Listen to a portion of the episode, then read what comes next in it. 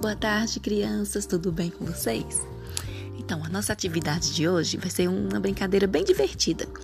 A mamãe vai fazer uns quadradinhos no chão, como se fosse uma escadinha desenhada no chão.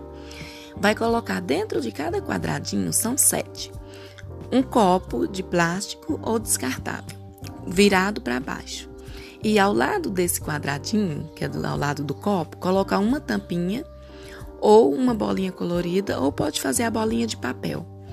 A criança vai entrar dentro do quadradinho, virar o copo para cima e colocar a bolinha dentro. Depois, pula no outro quadradinho, vira o copo, coloca outra bolinha, até completar os sete copos, tá bom?